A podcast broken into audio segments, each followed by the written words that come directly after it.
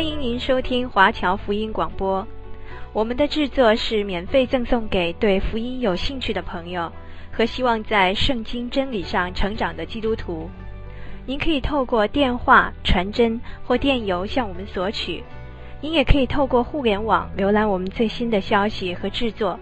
我们的网址是 www.cgbconline.org。我们也欢迎您透过奉献来支持我们的事工。再次欢迎您收听华侨福音广播。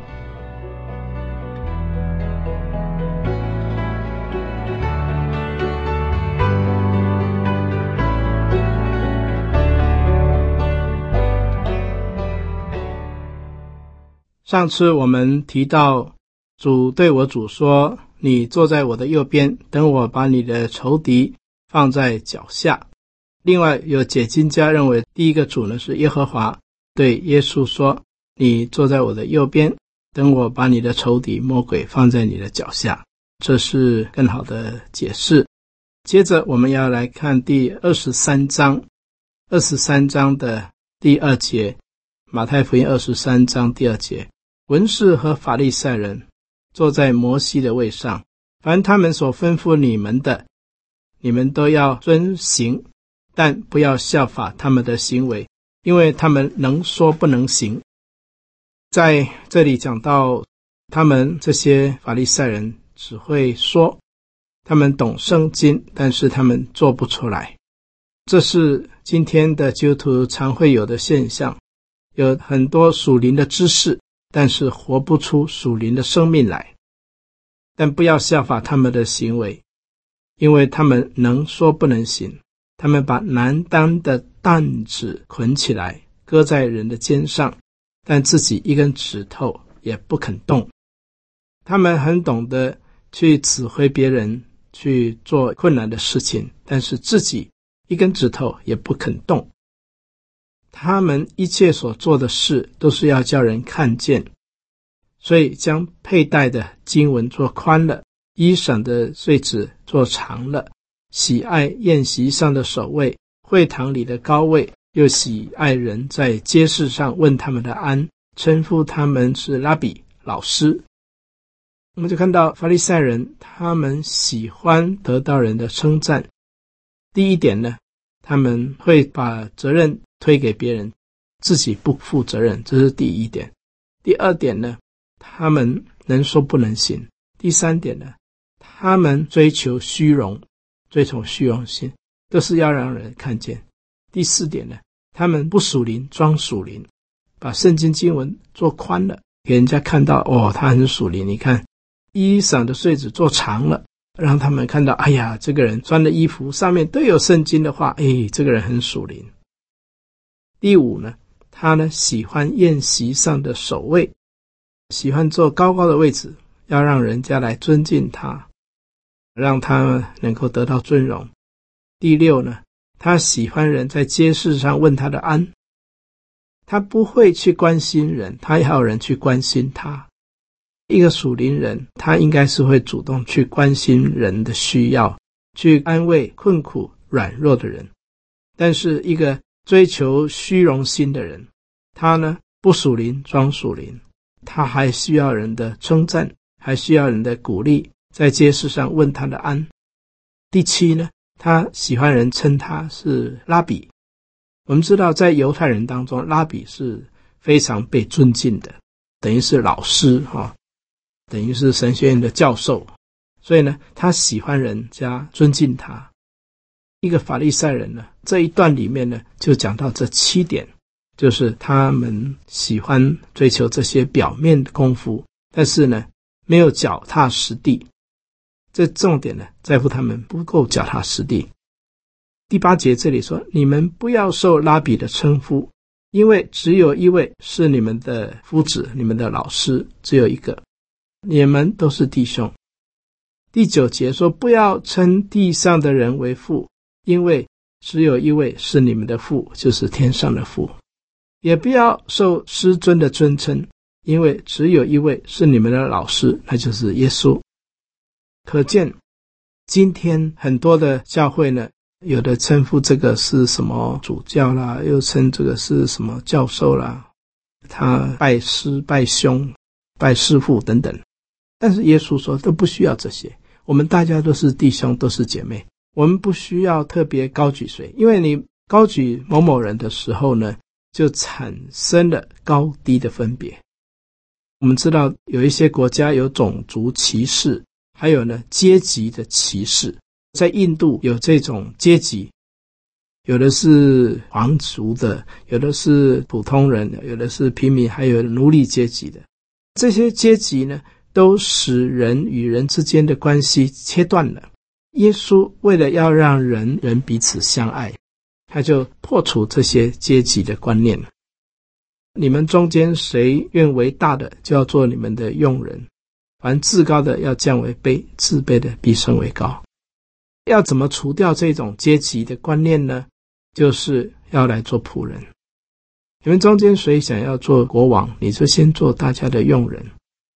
凡自高的必降为卑，自卑的必升为高，就会让人学习谦卑的态度、谦卑的功课。我们要学习，不要太让人来崇拜你，这样呢，就区分出你比较高，别人比较低；你高高在上，别人低低在下。你太高了，你就变成无法去真正的关心人、去爱人。所以，我们真的是要降卑自己。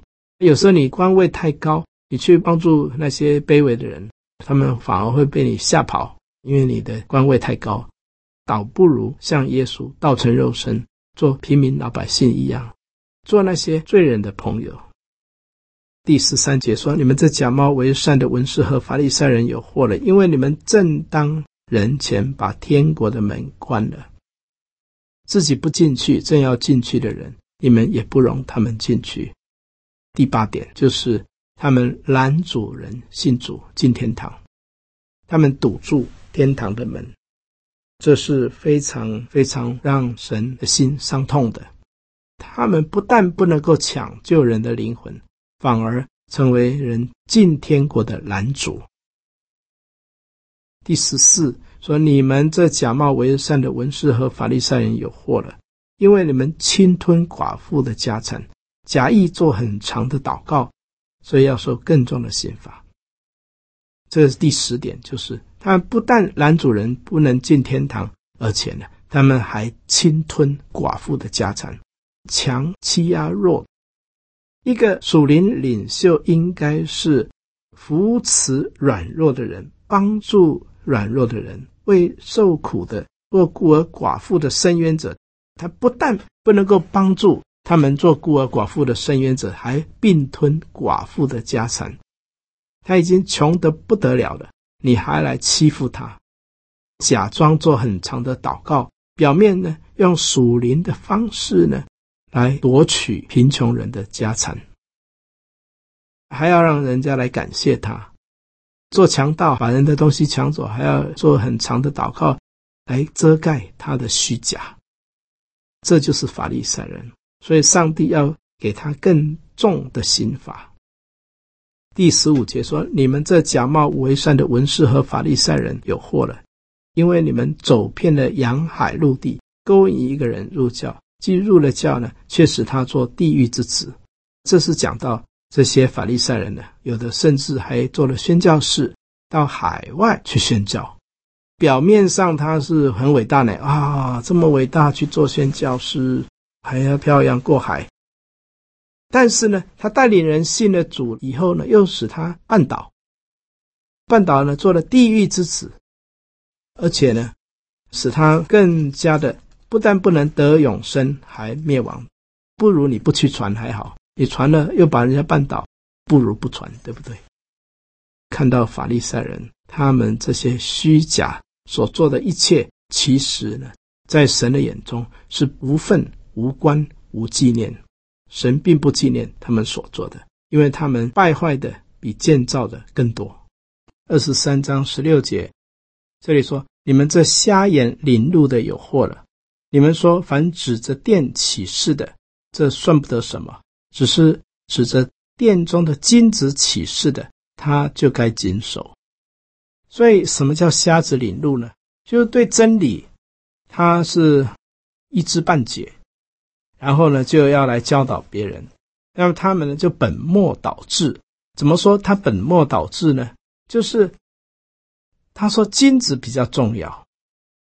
如果呢指着圣殿起誓呢，那你可以被约，可以不去做。但是如果呢你是指着这个金子来起誓呢，你就要小心了。这就是本末倒置。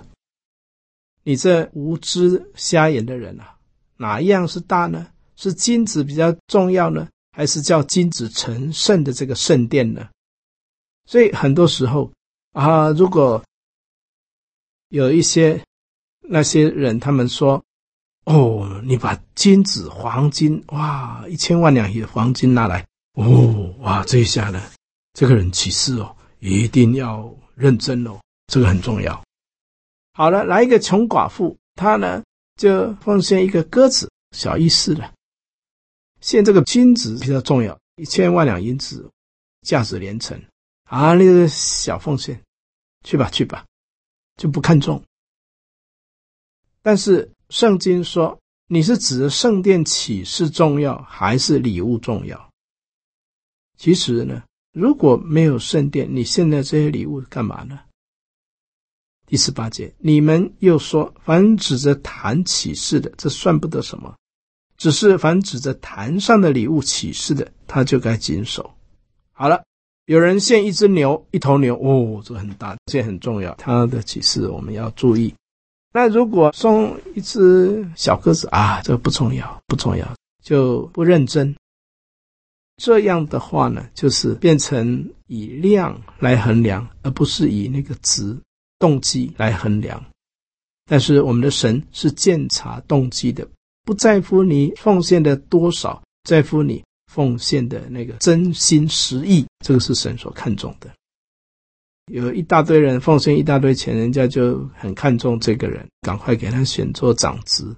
耶稣他就不一样了，他看到一个穷寡妇只献两个银钱，耶稣说这个穷寡妇所奉献的比那些财主奉献的更多，因为他。把一切养生的都献上了。第十九节，你们这瞎眼的人啊，什么是大的呢？是礼物呢，还是要礼物成圣的祭坛呢？第二十节，所以人指着坛起誓，就是指的坛和坛上一切所有的起誓；人指着殿起誓，就是指着殿和住在殿里的起誓。人指着天起誓，就指着神的宝座和那坐在宝座上的起誓。不要以为说这个礼物那么重要，主要是这个圣殿，神的圣殿是重要的，神的宝座是更重要的。第二十三节，你们这假冒为善的文士和法利赛人有祸了，因为你们将薄荷、还有茴香、芹菜献上十分之一。那律法上更重要的事，就是公义、怜悯、信实，反倒不行了。这个差别在哪里？第二十三节，就是说薄荷、茴香、芹菜这些呢，是眼睛看得到的。哦，他们都规规矩矩的做啊，分好哦，啊，十份拿一份出来啊，这个芹菜还有茴香这些看得见的，他们都做到了。但是律法上更重要的是什么？要有公义。你奉献很多东西，但是你是怎么得来的？是正当的得来的吗？公义还有怜悯，你有没有怜悯的心肠？那些宗教的礼仪你都做到，但是你本人对人对事物跟处理事情的时候，是否有公义有怜悯的心？公义是在神的话语上，在真理上持守。怜悯呢，是对人有爱心；那信实呢，是对神有信心。这三方面，你们反倒没有去做到。一大堆礼物送来圣殿做什么？那些有形的规条，他都守住了；但是无形的这三样，他反而没有去做到。这是更重要的，是你们应当行的，也是不可不行的。对真理、对神话语的。公义的真理的持守，这是第一。第二呢，是对人要有爱，对真理要有渴慕，站在公义、站在真理的上面。第二呢，对人们有怜悯的心肠。第三呢，对神要有信心。这三方面，法利赛人反而忽略了。看得见的他都守住了，看不见的、里面的、实在的，他反而失去了。接下来第二十四节说：“你们这瞎眼临路的盲从，你们就滤出来；骆驼，你们倒吞下去。”这个盲从在新译本是说的蚊子，蚊子小小的，他就把它挑出来；骆驼那么大了，反而把它吞下去。这个也是舍本逐末，本末倒置。这些就是法利赛人，他到底是不是真正了解圣经？还是只是背背背，然后没有真正去了解，所以呢，他们做起事来的时候呢，就本末倒置。第二十五节，你们这假冒为善的文士和法利赛人有祸了，因为你们洗净杯盘的外面，里面却盛满了垃圾和放荡。你这瞎眼的法利赛人，先洗净杯盘的里面，好叫外面也干净了。二十七节，你们这假冒为善的。文士法利赛人有祸了。好，我们看到这洗净杯盘的里面，怎么外面会干净呢？有时候你洗盘子，盘子里面都洗得干干净净，外面还是有脏东西，对不对？耶稣怎么说把里面洗干净，外面也会干净呢？我现在做一个比喻，比如说你是一个农夫，你在外面耕田，满身大汗、臭汗又烂泥巴。好了，你现在去洗澡，你就把脏衣服脱掉。洗完澡以后，你有没有可能再去穿这个脏衣服呢？不可能嘛！洗完澡以后，当然是穿新衣服了，干净的衣服了。所以耶稣所讲的说，你里面内心如果干净，外面也就干净了。里面那个动机是纯正的，那外面呢，自然是会纯正。你里面是公义的，外面呢也是公义的。里面是虚假的，外面呢，伪装也不能够伪装太久。耶稣所教导的就是从里面开始，要表里一致，这是非常重要的。里面没有对付好，外面怎么伪装？只能骗暂时，不能够永远欺骗别人。第二十七节，你们这假冒为善的文士和法利赛有祸了，因为你们好像粉饰的坟墓，外面好看。里面却装满了死人的骨头和一切的污秽，这个也是讲到里面和外面。里面是臭烂的肉和骨头，但是外面呢？哇，坟墓啊！在台湾，我记得啊，有一些坟墓，这个外面装修的好漂亮，还给它盖房子。哇，远远看起来好像一间屋子，一走过去，哦，原来是坟墓。听说在菲律宾有一些华侨，他们盖的坟墓很大间。而且呢，里面还有客厅，还有电话。万一死人活过来，还可以打电话给家人。这些装饰的这么漂亮，真的有用处吗？里面还是个死人的臭骨头。第二十八节说：“你们也是如此，在外面显出公义来，里面却装满了假善和不法的事。表面做的没有用，这里面才是重要的。”接下来，我们来看第二十三章的二十九节，说：“你们这假冒为善的文士和法利赛人有祸了，因为你们建造先知的坟，修饰义人的墓，说：若是我们在我们祖宗的时候，必不和他们同流义人先知的血。这就是你们证明自己是杀害先知者的子孙了。有许多时候。”我们说，哎呀，那些孔老夫子啦，我们那些古圣先贤，他们很伟大哦。岳飞哦，精忠报国啦，这个秦桧真是坏透了。如果我以后我做一个将军，我一定要做一个忠心的将军，绝对不会像秦桧这个奸臣害死人。我一定要做得很好。好了，等到有一天你当了官了，也一样的贪。贪官污吏收红包，又好不到哪里去。小的时候，年轻的时候，胸怀大志，想说将来我一定要成为一个伟大的领袖，我一定要来主持公道。但是有一天，当我们在那个位置上的时候呢，我们又是重蹈覆辙。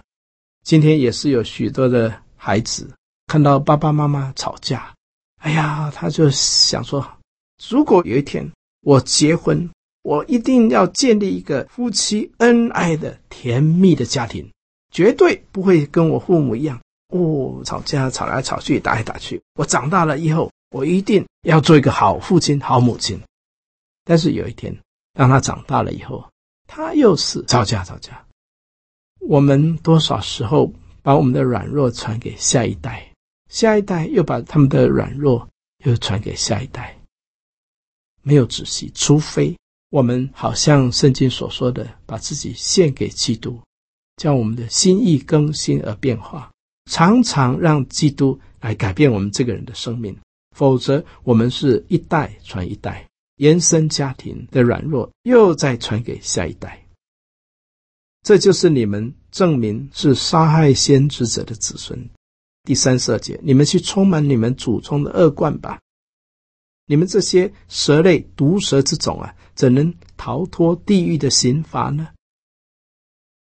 所以你们的祖先做坏事，你们有一天得到高的地位的时候，又是重复他们所犯的。你们这些蛇类毒蛇之种啊，怎能逃脱地狱的刑罚呢？所以我差遣先知和智慧人，并文士到你们这里来。有的你们要杀害，有的要把他钉十字架，有的你们要在会堂里鞭打他们，从这城追逼到那城。这些法利赛人，他们的祖先怎么逼迫那些忠心爱主的传道人？他自己长大了，也是照样的逼迫那些忠心爱主的传道人。而且从这层追逼到那层，叫世界上所流义人的血都归到你们身上，从义人亚伯的血，直到在你们圣殿还有祭坛中所杀的巴拉加的儿子撒迦利亚的血为止。从创世纪一直到马拉基，我实在告诉你们，这一切的罪都要归到这个时代了。耶路撒冷，耶路撒冷啊！你常常杀害先知，又用石头打死那奉差遣到你这里来的人。我多次愿意聚集你的儿女，好像母鸡把小鸡聚在翅膀底下，只是你们不愿意。看哪、啊，你们的家成为荒场，留给你们。我们就可以看到多多少少，在我们的生命当中，你会常看到。那些不属灵的，就逼迫属灵的人；那些不冷不热的，就迫害那些火热的；那些假冒为善的传道人，就逼迫那些真心传福音的传道人；假先知就逼迫真的先知；总是假的属血气的，逼迫那些属灵的人。多少时候，神要把。他们这些做坏事的儿女，把他聚集在翅膀底下，但是他们也不肯，他们还是要去放荡，还是要去作恶。这就是耶稣对他们所责备的。马太福音第二十四章的第二节，耶稣对他们说：“你们不是看见这殿宇吗？我实在告诉你们，将来没有一块石头留在石头上不被拆毁了。”哇！他们法利赛人是非常爱圣殿的嘞，但是耶稣说：“我告诉你，不要高兴哦，有一天呢，这个圣殿都要被拆毁。”他们听了火大，对耶稣也生气。为什么呢？岂有此理！我们这圣洁的殿怎么可以被拆毁？啊，你这么不爱国，还有什么外国人会来把我们的圣殿拆毁？岂有此理！就反而更加生气。但是耶稣告诉他们说。不要以为你们有这个殿。那个时候，施洗约翰传福音说：“天国近了，你们应当悔改。”然后施洗约翰说什么呢？他说：“你们不要以为说有亚伯拉罕做我们的祖宗。我实在告诉你们，你们若不悔改，现在斧子已经放在树根上，还不结果子的，不悔改结出果子来，与悔改的心相称的，我把这棵树砍掉。”丢在火里烧了。法利赛人说：“亚伯兰是我们的祖先，传统不能够救他。”还有法利赛人也高喊着说：“这是耶路撒冷的圣殿，这是耶路撒冷的圣殿，上帝的圣殿要保佑我们，上帝的圣殿要保佑我们。”耶稣说：“不要以为圣殿可以保佑你，圣殿没有一块石头要放在石头上，通通要被拆毁，因为那个圣殿哈做得很豪华、很漂亮，哇，还包金子。呃，到时候仇敌来的时候，他们为了要挖金子，就连石头跟石头当。”中的那些金子都把它捞出来，都把它挖出来。所以呢，到时候呢，没有一块石头放在石头上。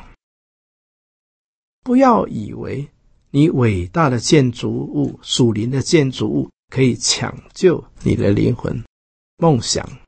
你如果不肯悔改，你这些建筑物还是没有用。第二次世界大战，希特勒在轰炸那些教堂。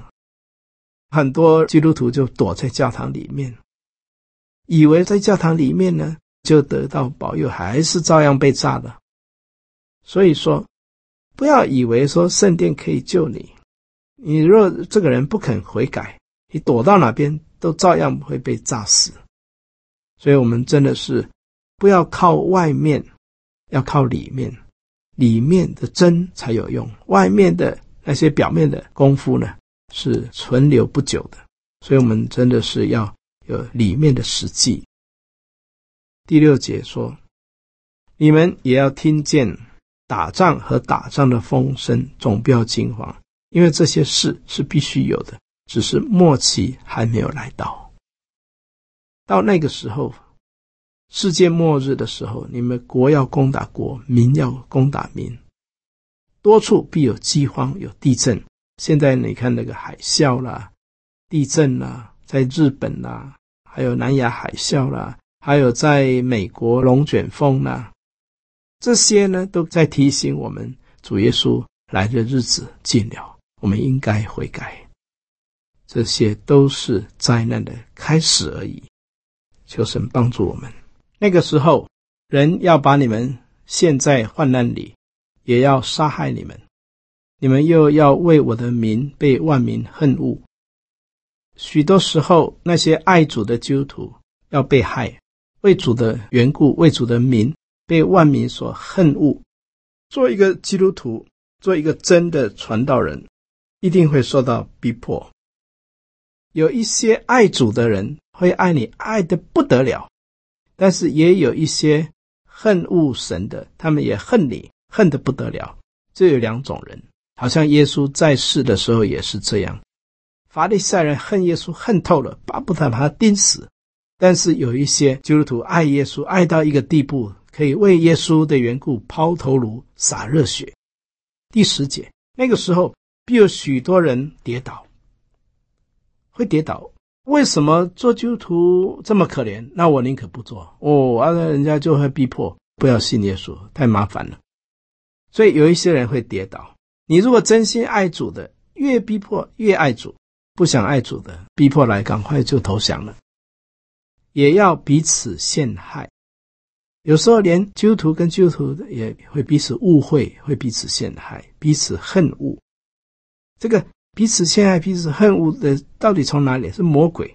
魔鬼要让你基督徒跟基督徒自相残杀，自己恨自己，这是魔鬼做的。魔鬼会把那个误会的灵放在人与人之间，基督徒与基督徒之间，且有好些假先知起来迷惑多人。不只是基督徒会逼迫基督徒，有一些呢属灵领袖呢，有的还是假的、冒牌的假先知，他用一些怪谬的道理迷惑许多人，只因为太多那些不法的事增加了。许多人的爱心才渐渐冷淡了。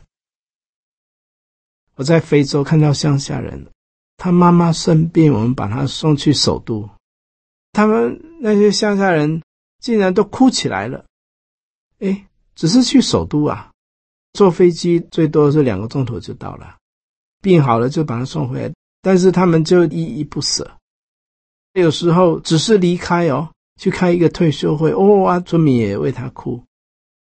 我们就看到那个乡下黑人哈，很单纯，很单纯，一离开就会哭。现在在北美了，你去几天？去一个礼拜，好，拜了，拜了，拜了，再见了，一点感觉都没有。你会发现，很多时候，今天这个时代，功利主义的这个时代，使得人为了钱财，亲人家人都不顾了，不管了。这都是人的爱心渐渐冷淡的原因。太多不法的事情，不公义的事情，看多了也就看淡了。唯有忍耐到底的，必然得救。这个忍耐包括什么？这个忍耐到底，可能是夫妻为了信耶稣的缘故受逼迫，不信主的逼迫信主的，你不能跟他离婚哦，你要忍耐到底哦。不能够说丈夫逼迫你，你就不信耶稣，不可以啊，要忍耐哦，不可以跟他离婚哦。他不信，没办法了，你就是多多为他祷告了。如果他一辈子不信，那就是要你祷告一辈子，那你就乖乖的祷告一辈子。这个叫做忍耐到底的必然得救，不能够说他不信啊，我就离了，我就再找别的。这样的话，你信主反而让你犯罪嘞。我们宁可忍耐到底。反正我们人生的日子很短暂，忍一忍吧。到天堂，神的恩典永远与你同在，那是好的无比的。地上呢，至暂至轻的苦楚，如果比起那将要显于我们的荣耀，就不足以介意了，值得付代价。第十四节，这天国的福音要传遍天下，对万民做见证，然后末期才来到。世界末日之前。这个福音要传遍天下，怎么传呢？可能借着个人布道，可能借着广播，也可能借着 Skype 或者是 Facebook 或者是网络，把福音传遍天下。国际新闻报告说啊，有一个学校，他们本来有一种福音的聚会，但是因为受到了困难，不能够进行，所以他们就改用 Facebook。竟然有四万人参加崇拜，哇！用 Facebook 竟然能够吸引这么多人来崇拜。在末世的时候，神要让人很聪明，用高科技来传福音，让福音可以传遍天下。现在网络已经差不多了，整个的地球好像一个地球村，天涯虽然好远，但是好像你的邻居一般。你们看见先知但以理所说的？那行毁坏可憎的，要站在圣地，这是指谁呢？这敌基督要来，敌基督呢要来站在哪里？站在圣地。那个时候，在犹太的要逃到山上去，在房上的不要下来拿里面家里的东西，在田里也不要回去拿衣服。当那日子，怀孕和奶孩子的有祸了。